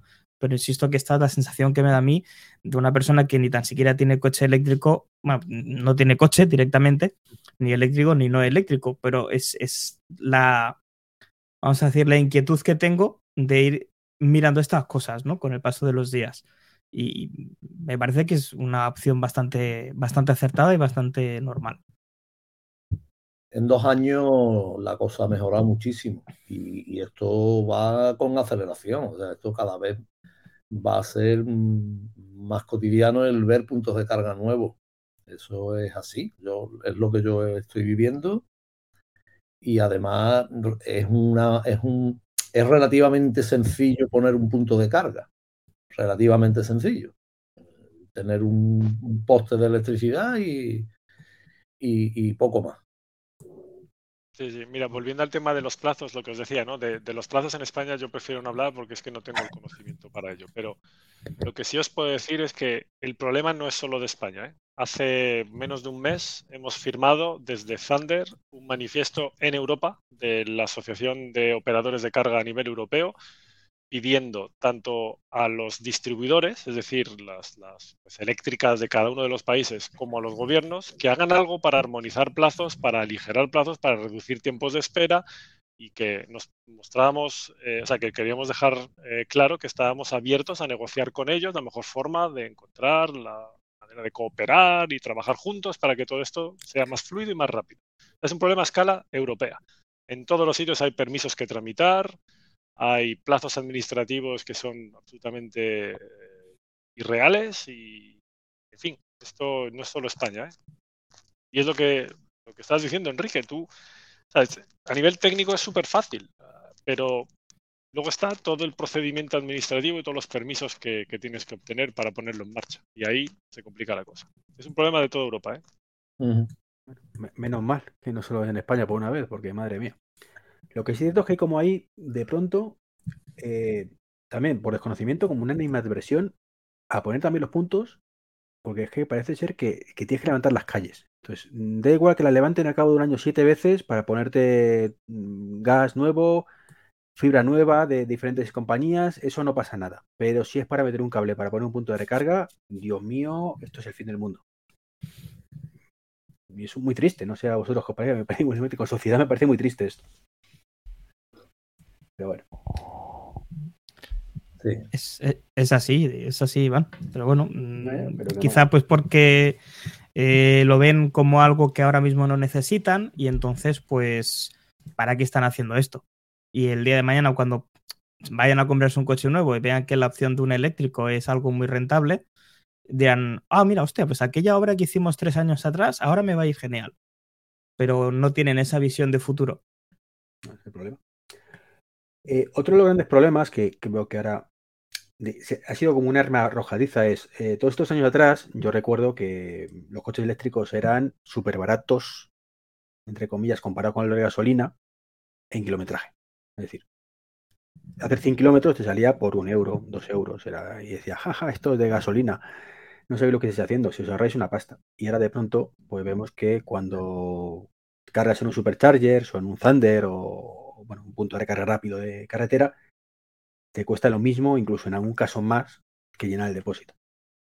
Aquí tenemos otro gran problema y es cómo están los precios de, las renovables ahora mismo en España. Mm, desconozco, bueno, no desconozco, seguro que a nivel europeo pasa un poco tres cuartos de lo mismo. ¿Y qué soluciones hay para esto? ¿Cómo lo veis? Puedo opinar sobre esto, aunque, aunque yo no soy de, un operador de carga, porque está claro que eh, son muy caras los puntos de recarga porque hay que pagar el pedazo chale que tiene Saúl, ¿no? Eso está claro, ¿no? no, lo quería decir, no lo quería decir, pero bueno, me has pillado. pero eso pero alguno se lo va a creer, ¿eh? Sí, sí, efectivamente. No, a, lo, que, a lo que voy yo es, eh, las recargas rápidas en la carretera los hemos tenido relativamente baratos, pero también de forma medio mala, porque eran de 50 kilovatios. Hoy en día se está instalando de 150, 250, 350 kilovatios. Y esa potencia se paga. Y esa potencia, pues no solamente se paga por la instalación, pues lo tiene que tener la red que rodea la, instalación y todo. Es, es, es, parte de un gran conjunto. Creo que eh, es totalmente correcto decir que hoy en día viajar en un eléctrico, si dependes de puntos de recarga rápidas, es más o menos igual de precio que un, un diésel económico, más o menos. Te puedes buscar una oferta, te puedes buscar... Pero realmente no pasa nada, porque el ahorro está en el día a día. Esto yo lo veo como, como el agua, ¿no? Si te lo tomas en casa tienes el grifo, si te lo tomas por ahí tienes que comprarlo de botella y te vale más o menos lo mismo que una cervecita. ¿no? Y la gasolina aquí es la cervecita y el agua es la electricidad que, no sé, yo, yo, yo, estuve hablando con Daniel de, de, bueno, Easy Charger, ahora Thunder, hace tres años. Él me dijo que sí, que los viajes en coches eléctricos serán en un futuro a un precio parecido. Y eso era mucho antes de, de, toda la guerra, crisis eh, y todo eso. Y, y, y, razón tiene. Lo malo de esto es cuando viene alguien y dice, mira, me cuesta lo mismo ir de Madrid a Barcelona en un eléctrico que en, en un diésel, por lo tanto no hay ahorro. Digo, no, no, no. Tú haces Madrid-Barcelona uno, dos, tres, cinco veces al año, pero desafortunadamente vas al trabajo todos los días. Y ahí es donde está el ahorro. Por no, sí, es tan caro viajar en un eléctrico en general, pero el 95% del uso de un coche no es viajar. Y, y el Saúl y esperemos que los precios eh, se reduzcan y volvamos, si no a los tiempos de 2020, por lo menos nos acerquemos un poco más, porque la verdad que ya hasta en casa está un poco caro, siempre mucho más barato que en carretera, por supuesto, pero si nos acercamos a unos precios más razonables, pues el ahorro pues será pues muchísimo en el día a día, claro. En carretera hay que pagarlo y ya está. Bueno, a día de hoy, Enrique, no está tan barato en casa. ¿eh? Mm, hay gente que tiene una tarifa de 0,20 y pico céntimos. Es que es lo que estoy diciendo, que, ahora mismo estamos con unos precios en casa caros. Muy caros para lo que hemos tenido. Yo, he cargado a menos de un céntimo el, el, kilovatio con el, con el Peugeot en 2020. O sea, 2020, sí, sí. En octubre de 2020 me entregaron el coche y tuve unos meses que eran gloria bendita las noches prácticamente regalado, cargaba el coche por, por 50 céntimos, 70 céntimos cargaba el coche. Y ahora mismo no, ahora mismo no estamos en esa época, pero esperemos que volvamos a, precios más razonables, de 10, 12 céntimos, en fin, una cosita más, razonable. Mira, Enrique, yo aquí te tengo que decir dos cosas, perdón, perdón. Eh, una, eh, como se suele decir por aquí, que te quiten lo bailado. Muy claro. ¿Vale? Y dos, suerte con eso. esperemos, esperemos que Europa haga algo para que la tarifa eléctrica se ajuste un poquito más. Yo, quería decir que incluso ahora, cargando a 0,20 en casa, ¿no? Pues cargas, ¿qué, cargas? 15 kilovatios hora por 3 euros, que es para 100 kilómetros. Sigue siendo la mitad, ¿no? Entonces, venimos de muy mal acostumbrados, de que nos lo regalaban, a situación de ahora. Que si, que si va a ser más barato en el futuro, yo no tengo ni idea. No lo sé. Que es, es- guerras, pandemias, precios, ni idea, de verdad. No, no tengo ni idea. Pero sigue siendo 3 euros, en caso que ha estado de- que es relativamente alto, 3 euros para 100 kilómetros en un coche. No es caro comparado con lo que hay de gasolina o diésel por ahí. Ahora, es baratísimo, claro. De todas formas, aquí hay una percepción que creo que está muy equivocada por el común de los mortales. Y es que no se dan cuenta de que, aunque parezca que esto es muchísimo dinero, entre comillas, el coche eléctrico, es que, claro, el coche va, va a acabar con, con la electricidad en casa porque no va a red que lo soporte y encima es carísimo, ¿no? Que es lo que estamos diciendo. Pero es que tú cuando pones la lavadora consumes más que el coche eléctrico, probablemente. Entonces, ¿Cuánto, Si- cuánto- Si, lavas, si, si lavas con agua caliente, os aseguro que es una ruina. Y si pones el aire acondicionado en verano, consume mucho más que un coche eléctrico, si no me equivoco. Decímelo vosotros que lo tenéis ya conectado, pero No, Lo, lo- yo lo creo. mismo, más o menos. Un aparato de aire acondicionado viene a ser lo mismo que, que- que car- la misma potencia más o menos que, cargas un coche eléctrico. Lo que pasa es que el aire acondicionado en verano tiene muchas más horas que el coche eléctrico cargando, probablemente.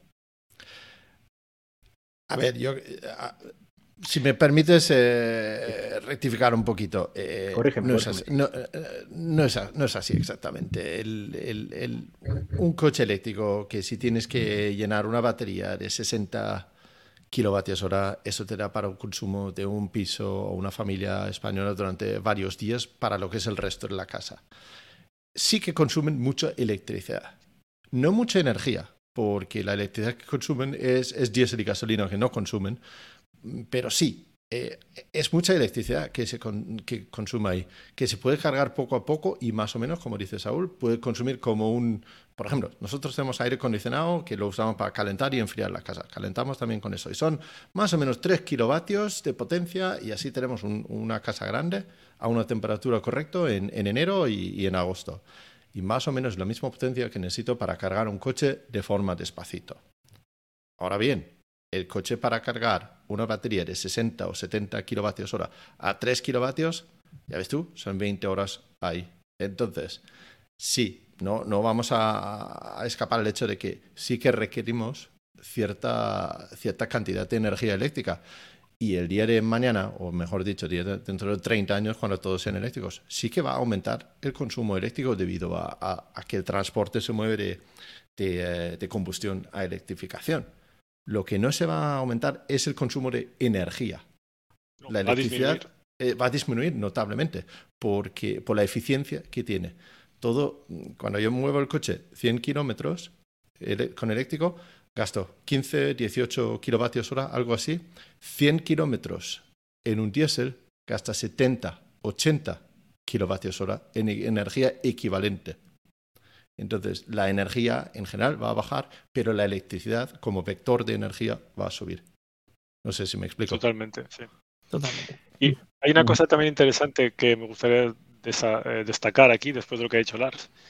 Eh, la gente suele tener tendencia a pensar que por el hecho, y antes vi un comentario aquí puesto en pantalla, que, por el hecho de que haya cada vez más coches eléctricos, eh, el precio de la electricidad va a ser cada vez mayor. Em, y esto se debe, sí, eso es. Y esto se debe a, al mismo motivo por el cual te comentan que es imposible que todos los coches que vemos hoy en, en- en circulación, los veintipico, treinta y pico millones de coches que hay en circulación en España, que todos sean eléctricos, porque no hay electricidad para todos y no hay enchufe para todos. Y es la misma dinámica que el ¿qué pasa si el día de mañana todos son eléctricos y queremos enchufar todos a la vez por la noche? Todas estas hipótesis siempre se basan en lo mismo, en la incapacidad del cerebro humano de proyectarse hacia adelante, de hacer escenarios de futuros en los cuales hay un crecimiento de varias variables a la vez. La gente es capaz de ver que hay una variable que se incrementa, mm, se multiplica por X, lo que sea, por mil si hace falta. Y es la de cuántos coches eléctricos hay, hay en circulación.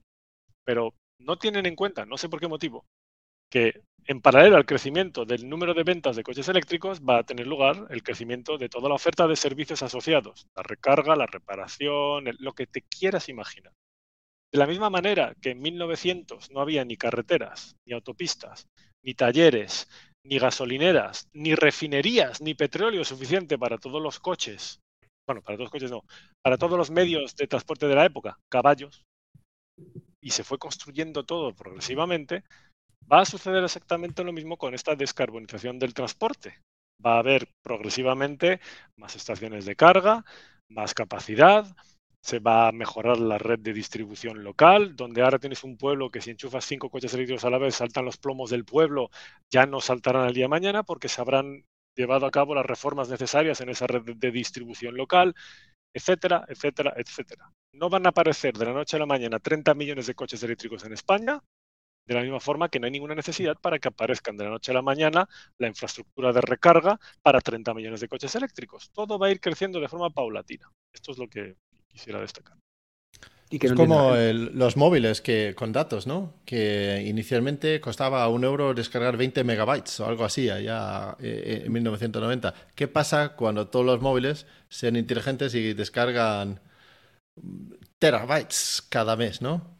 Va a ser más caro la, la transferencia de datos, ¿no? Porque se necesita más torres, más routers y todo eso. Pues no, resulta que es gratis que resulta que el precio por, megabyte ha bajado infinitamente. Y de la electricidad, yo por lo menos, a ver, hablar del futuro siempre tiene su peligro, pero yo, espero ver algo, algo, algo parecido. Oye, me gustan los comentarios de Javier, el, que antes... Eh, porque nos pincha ahí, ¿eh? Me gusta, me gusta. El, el, anterior, que ha dicho, cuando todos tengamos coche eléctrico, va a pasar como ahora con la gasolina o el diésel, subirán bastante para sacar dinero. Tenemos que acordarnos que, que, la electricidad es un vector de energía para toda la industria y la sociedad en general. Eso es. No podemos subir la electricidad infinitamente porque... Sin matar a gente de hambre y de frío. Claro. Tenedlo en cuenta eso. Eso. Y, y, y, no puedes comprar productos porque todo, todo en este mundo necesita eh, electricidad. Y cada vez Además, Además, la electricidad tiene un, componente eh, donde yo puedo hacer mi propia electricidad, lo puedo almacenar y si, si, me lo suben un poquito más, pues mira, me meto un par de baterías en el garaje, me tengo mis placas solares y lo hago yo mismo. ¿Que no todo el mundo lo puede hacer? No, pero muchos y eso democratiza la electricidad de una forma que no puedes hacer con hidrógeno, combustible o lo que sea. Yo, mira, para hablar de este tema recomiendo este libro, Disrupción limpia de Tony Seba. Y de hecho, si buscáis en Google, existe en versión PDF gratis en la propia web de Tony Seba. Disrupción limpia. Aquí os van a explicar cómo estamos moviéndonos de un modelo de producción centralizado, controlado en un régimen casi de oligopolio, de la energía, que es lo que tenemos hoy en día. Las empresas que producen a través de centrales eléctricas de ciclo combinado con gas, algunas con fuel oil, otras con carbón y otras con renovables, son todo propiedades de unos pequeños, pequeños en número, porque son cuatro o cinco, de unos pocos, mejor dicho, grupos. Todo esto está cambiando. Se va a tender cada vez más, más a una producción descentralizada de la energía. El tejado del chalet de Lars, los tejados de los vecinos de Lars y los de todas muchas personas, llegará un punto en el cual todos estén cubiertos por paneles y todos generen juntos mucha más electricidad de la que necesitan. Por lo tanto, se distribuyan en microgrids, en microredes locales y eso abaratará muchísimo los costes. Que no será posible en todos los sitios, que habrá edificios en el centro de las ciudades donde no haya tanta relación tejado-consumo como, vale, pero habrá otros grids en otros sitios, la energía se transporta de un lado a otro y esto compensa costes. ¿Qué es lo que yo digo? Todo esto es un proceso. No aparece esto de la noche a la mañana, igual que no aparecen de la noche a la mañana 30 millones de coches eléctricos en las calles. Con el tema de la electricidad, no creo que vayamos a ver esos escenarios apocalípticos donde cuesta todo una millonada, porque es lo que dice Lars, es que no solo para el coche eléctrico, es que de eso hay gente que se calienta, hay industrias que producen productos, se cocina y se hacen multitud de cosas. No va a suceder así. Y luego también hay otro hándicap importante, volviendo un poco al tema de recargas, que también se obvia muchas veces, y es que eh, no es lo mismo la tecnología de coches eléctricos de recarga de 2012 que de 2022, que la que tendremos en 2032 o 2042. Es decir, ahora eh, habéis comentado antes que cargar un coche del 20 al 80 más o menos, 30 40 minutos, si te quieres echar la, la tarde, pues sí tarda más, ¿no? Para llegar al 100%. Pero eso es hoy. Dentro de 10 años, pues a lo mejor ese tiempo se ha reducido a 5 minutos, 10 minutos. Entonces, también los propios eh, cargadores que hay actualmente darán soporte a mucho más coches, con lo cual esa, esa ausencia que decíamos antes tampoco se notará tanto realmente. Yo creo que algo algo mejorará, pero es muy gradual eh, la velocidad de carga de los coches. Eh, fundamentalmente es cuánto, eh, cuánta energía puedes meter en una pila, ¿no? Una pila pequeñita, porque al final las baterías de los coches es un conjunto de cientos o de miles de baterías según qué tipo es. Y cada uno de esos tiene sus límites de temperatura, de cuánta energía, cuántos voltios puedes, eh, puedes aplicar a eso. Y yo no espero que jamás vemos, bueno, a ver, jamás y nunca, eso son palabras. No espero que con la tecnología que hay, ni, ni la que se ve en un futuro próximo, nunca vamos a tener un coche donde enchufas y en cinco minutos ya está a 100% o, o 90%. No creo que eso es algo que, que, vamos a ver. Creo que siempre vamos a andar ahí en una a corto carga plazo, rápida. A corto plazo, a largo plazo la, la imaginación es el límite. Efectivamente, pero a largo plazo tenemos la, la, fisión fría o lo que sea, así que vete tú a saber. Eh, pero dentro de lo que se ve de lo, de, por el desarrollo, se, se, se, trata de, bueno, se habla en general de, de, de, a cuántos Cs podemos cargar una batería. ¿no? Si tienes una batería de 100 kilovatios hora y lo cargas a 100 kilovatios, estás cargando a un C. Y como más grande es esa batería, más, más potencia le puedes meter. Por eso le puedes meterle un megavatio a un camión, porque tiene un montón de batería, tiene un montón de espacio. ¿no? Pero Pasa lo mismo, incluso con muchísima potencia, necesitas una batería muy grande para aceptar muchísima potencia. Así que la carga rápida para mí siempre, siempre va a andar ahí en esos 20, 30 minutos para llenar un gran porcentaje, ¿no? Quizás podemos darle un chute y en 10 minutos cargar 200 kilómetros, pero no vamos a llenar la batería nunca, creo yo, de esa forma, ¿no? A, a ver, vete tú a saber qué tecnologías vendrán mañana, pero eh, todos esos artículos de han desarrollado una batería en Valencia que en cinco minutos te carga 0 a 100. Es que es mentira. Es que no, eh, quizás en un caso súper aislado, en un control, en un laboratorio, en una, una, pila de botón tamaño de un par de milímetros, no sé qué. Pero en general, eso no es algo que vemos y no es algo que es funcional y operativo, ni, ni ahora ni a la vista. Para, para, mí la solución ideal sigue siendo la carga desatendida. La cantidad de horas que se pasan los coches detenidos sin hacer nada, ahí es donde tienen que cargarse. Y ya puede ser carga por inducción o con una multitud de, de puntos de carga a baja potencia, 2-3 kilovatios, que estén por doquier en todos los sitios, farolas, aceras, lo que os dé la gana. Para mí yo creo que sigue siendo la mejor solución. Todas las horas que se pasa cada día en los coches parados, que se carguen. Es más sano para la batería, es, es, más fácil de instalar, porque no necesitas tropecientos mil kilovatios de instalación, necesitas una instalación lenta, como un aire acondicionado, ¿no? Pero necesitas por todos los lados, sobre todo necesitas en la es calle. Más barato. Está, es más barato, más de fácil. hecho, he visto vídeos vuestros que en otros países lo hay. Aquí en España no es habitual ver en una calle con 7 puntos de carga para 20 coches, pero en París creo que sí, y no sé dónde te vi Lars también hace poco a ti, que también lo había. Sí, en, en, Copenhague, en Dinamarca, donde estaba, hay en, en, muchas calles donde aparcan unos coches, pues una de cada tres o cinco plazas, pues hay un punto de recarga lenta. Y la gente va ahí, chufa su coche y el día siguiente por la mañana pues está llena y ya está. Y no tiene que no significa gratuito, que la gente se confunde. No, no. ¿Que alguien tiene que pagar el charete, Saúl? Joder. ha, ha, quedado claro, ¿eh? creo que, que, nadie va a pasar eso por alto. De bueno, la creo que la duda, la duda entonces está en cuántos metros tiene tu chalet, Saúl, dínoslo. ¿Cuántos, eso, cuántos metros? Pero para el siguiente podcast esto ya. Para el siguiente, siguiente bueno, para, para, acabar ya, chicos, que, que, os dije que era una hora más o menos y ya llevamos una hora y media larga. Sí. Eh, los tres últimos puntos tenía yo aquí puesto que era las renovables, que como está el tema en España de ese aspecto, y el futuro del coche eléctrico en España y de las renovables también. ¿Vale? ¿Cómo lo veis? Agrupemos los dos temas en uno y cómo, cómo lo veis. Venga, empiezo yo. Yo creo que es una excelente oportunidad para España. Tenemos un potencial con la irradiación solar, sobre todo, ¿eh? pensando en la solar fotovoltaica, aunque no es la única renovable. Tenemos un potencial enorme. Eh, y de hecho es, es el complemento perfecto para un coche eléctrico, ya lo sabéis. Los que tenéis la oportunidad, tenéis la suerte de tener un tejado en propiedad y le habéis equipado con paneles solares, sabéis que esta combinación es una auténtica maravilla. Entonces, eh, yo creo que en España se debería continuar apostando o incluso se debería apostar mucho más por eh, la transición a, a una generación de electricidad descarbonizada. Es decir, por instalar más capacidad renovable que siempre tendrá que venir respaldada, por lo menos a corto plazo, por una nuclear, por un ciclo de gas combinado, etcétera. Eh, esto hay que seguir desarrollándolo para llegar a ese punto en el cual la práctica totalidad de la energía que se genera en España sea renovable, es factible Y yo no te digo que sea fácil en cinco años, pero hay mucho tiempo, 10, 15, 20, 50 años, se puede hacer. Y yo creo que sería un punto fuerte de la economía española brutal a explotar en el futuro. Sin duda. Perdimos Na- nada que añadir, que vamos, lo, lo ha dicho todo.